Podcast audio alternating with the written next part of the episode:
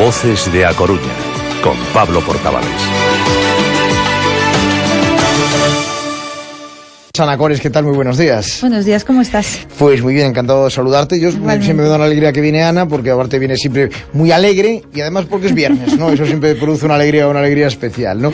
Y hoy vamos a hablar, hay que recordar que el centro Cores está en Concepción Arenal, girando ya hacia la Fuente de Cuatro Caminos, es muy visible, muy visible. Es mejor es mejor ir allí que ir a pagar una multa a tráfico, es mucho, mucho más agradable. Que sí. Mucho más agradable.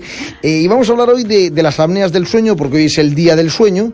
Eh, o sea que hoy sería un buen, buen sitio para dormir bien, debería ser un buen día, ¿no? Para dormir bien. Pero, ¿qué son las apneas del sueño, Ana? Bueno, pues yo creo que, que todos hemos coincidido alguna vez con, con un roncador, ¿no? Pues le, damos con el codo, gírate, nos enfadamos porque no nos dejan dormir, ¿no?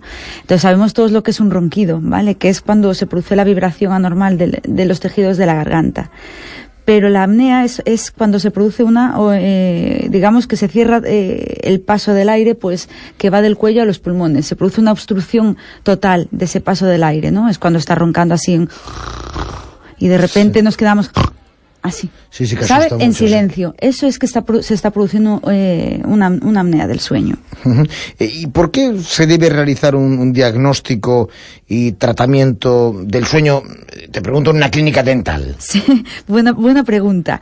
Eh, te diré que, bueno, las apneas del sueño, de hecho aún leía esta mañana en el periódico La Vanguardia que el 90% no están diagnosticadas y pueden causar muchos problemas como consecuencia de ello, como problemas cardiovasculares, problemas respiratorios, accidentes de tráfico, porque, bueno, porque estos pacientes suelen tener mucho sueño, eh, mucha somnolencia eh, diurna y un montón de largo, eh, etcétera, ¿no? Pero, ¿por qué realizar el, en, una clínica? Bueno, pues porque los estudios eh, recientes demuestran pues que hay una relación directa eh, con la forma de la mandíbula. La gente que, que, tiene apnea suele eh, coincidir que tiene una mandíbula, digamos, pequeñita y como echada hacia atrás, ¿vale? Mm. Y luego que también se vio relación con el desgaste de las piezas dentarias por lo que eh, son eh, dos causas que debemos de, de intentar eh, digamos, eh, solventar en una clínica dental antes de acudir a una, a una unidad del sueño. ¿no? Sí, sí. ¿Y, en qué consiste el tratamiento, Ana? ¿Cómo, cómo se trata? A ver, porque a ver, para que la gente lo visualice, se trata la apnea.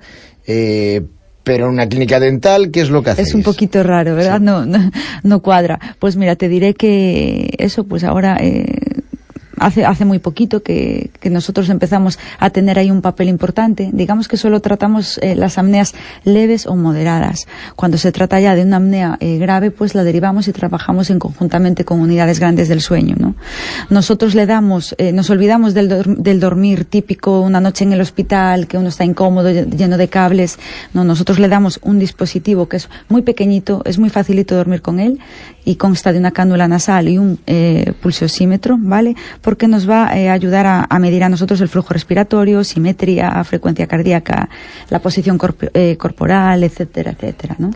El paciente duerme con este dispositivo y al día siguiente nos lo trae a nuestra consulta, eh, hacemos una lectura de todo este estudio y de toda esta noche del sueño y ahí ya pues sacamos un poquito en qué porcentaje o, o digamos la gravedad de, de, estas apneas que sufre el paciente, ¿no? ¿Cómo es el dispositivo? A ver, que no, ¿cómo lo podemos visualizar? No sé, es difícil. A ver, el dispositivo es, es, como, bueno, es como un cuadradito muy pequeño, una, una, cajita pequeña que la anclamos a la cintura que va con una especie de, de cinturón adhesivo, ¿no? Luego ponemos eso, una cánula nasal y un pulsosímetro que va en, en uno de los dedos. Es un, es, o sea, suena muchísimo, pero es de verdad que es muy, muy sencillo y, y es muy facilito dormir con él, no nos impide, porque yo siempre digo, cuando uno va a la unidad del sueño al hospital, entre que está nerviosa, entre que está en otra cama, entre como que no es muy fiable, digamos, esa noche de sueño, ¿no? Mientras que con esto te lo damos y tú es una noche más en tu casa. Ah, bueno, está muy bien. Bueno, entonces, por lo tanto, cualquier persona que tenga algún, algún problema relacionado con el, con el sueño, ¿no? Pues que, con apneas de sueño, ¿no? En este caso, no con sueño de no puedo dormir porque estoy, estoy intranquilo, ¿no? O sea, que tenga apneas, ¿no? Normalmente, bueno, si dormimos acompañados, ya lo sabemos porque nuestra pareja ya se encarga de recordarlo cada día que, que, que roncamos o tenemos apneas, pero si no, nosotros lo notaremos en un cansancio excesivo durante el día, incluso está asociado mucho a depresión, porque esta gente no descansa, eh, hipertensión, eh, problemas respiratorios eh, y, y, un largo etcétera. ¿no? bueno, pues Ana, ¿quieres añadir alguna cosa más? Eh, pues nada más, simplemente pues eso, recordar que, bueno, volver a hacer hincapié, que nosotros sí trataríamos luego, en caso de ser una apnea leve moderada, en nuestra, en nuestro consultorio, ¿vale? Con unas, con unas eh, férulas que llamamos que producen un pequeñito avance mandibular, que de esta forma hace que entre mayor flujo de, de aire hacia nuestros pulmones, podamos respirar mucho mejor y tengamos mejor calidad del sueño y por lo tanto mejor calidad de vida. Bueno, pues Ana Cores, muchísimas gracias. Gracias a ti. Hasta la semana, que ya estaremos en primavera.